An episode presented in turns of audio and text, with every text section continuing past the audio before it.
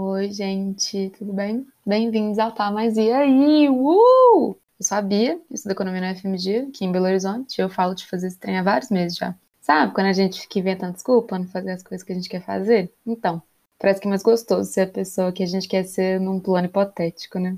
Mas acabou que recentemente meus amigos fizeram uma linda homenagem e gravaram um podcast de aniversário para mim. E isso acabou me inspirando a parar de enrolação. Por isso estamos aqui. Ando pensando muito nessa história de que as coisas que eu acho que eu sou são mais teóricas do que práticas, sabe? Por exemplo, eu acho que eu sou uma pessoa do bem e uma pessoa criativa.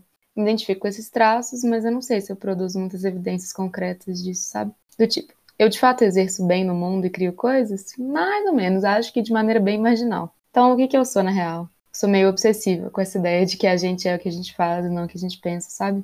Então, resumindo, acho que esse projeto é basicamente produto de várias fantasias sobre quem eu sou e sobre quem eu quero ser. Dá para entender? Pois é, menina, a gente ficou íntima rápido, hein? Mas ok, começando do começo, março de 2020, lá estava eu, uma jovem, que na época não estava trabalhando, sem aula na faculdade, com muito tempo livre. E olha no que deu, né? Acho que o caos e o sentimento de desespero da pandemia levam todo mundo a pensar muito sobre o futuro, que nunca pareceu tão urgente. Acho que eu nunca quis que o futuro chegasse tão rápido, ou o famoso quando tudo isso acabar. Eu tô no último ano da faculdade, então acaba que esse futuro tem muito a ver com o que vai ser da minha vida profissional. Do tipo, eu finalmente estou virando o que ia ser quando eu crescesse, né? Aí nessas eu fiquei fritando muito sobre o fato de que, um, não existe lá muita separação entre pessoal e profissional de verdade, né? Tem vezes que eu tenho condições de escolher o que eu quero fazer, o que eu faço tem que ser quem eu sou também, né?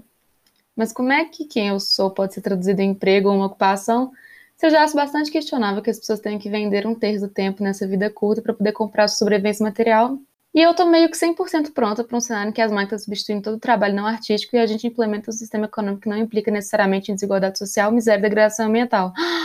E dois, a minha vida profissional depende das minhas escolhas, né? Mas acaba que também tem um componente um pouco aleatório associado. Aquela velha história de que uma coisa acaba levando a outra e as pessoas acabam em lugares que não esperavam. Acho que ideia me traz um conforto por não poder controlar tudo, mas também um desespero por não poder controlar tudo. E ao mesmo tempo eu só tenho seis anos, né? É, por que, que as minhas escolhas de hoje vão ser importantes para sempre? Sacanagem. Então, resumindo, 2020, muito choro, muitas pesquisas autodestrutivas no LinkedIn, zero respostas.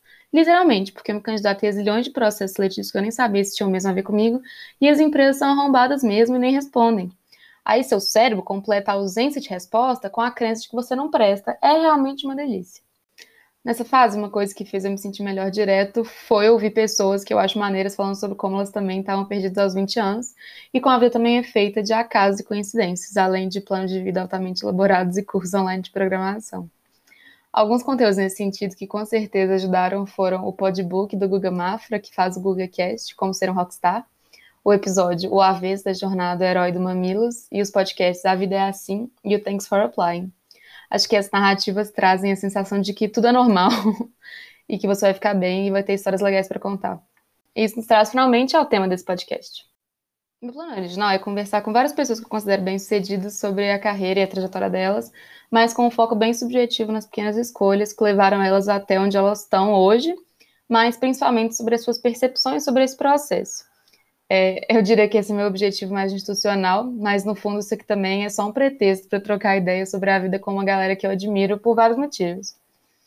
Então, aqui a gente vai explorar temas como sucesso, orgulho, sorte como isso se relaciona ao trabalho, ou não.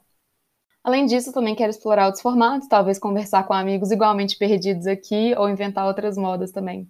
Tô bem feliz e animada de estar fazendo isso mesmo. Eu sempre que ser gatinha que tem um podcast, sabe? E finalmente vou assumir a verdadeira identidade teórica na prática. Hehe. Bom, acho que é isso. A minha prioridade é colocar isso aqui no mundo. E se eu esperar o roteiro desse piloto ficar perfeito, isso nunca vai acontecer. Então, se esta garelice ressoa com você ou com as suas inseguranças, acompanhe os próximos passos, tá? Mas e aí? Eu vou adorar ter você aqui. Beijão e até mais!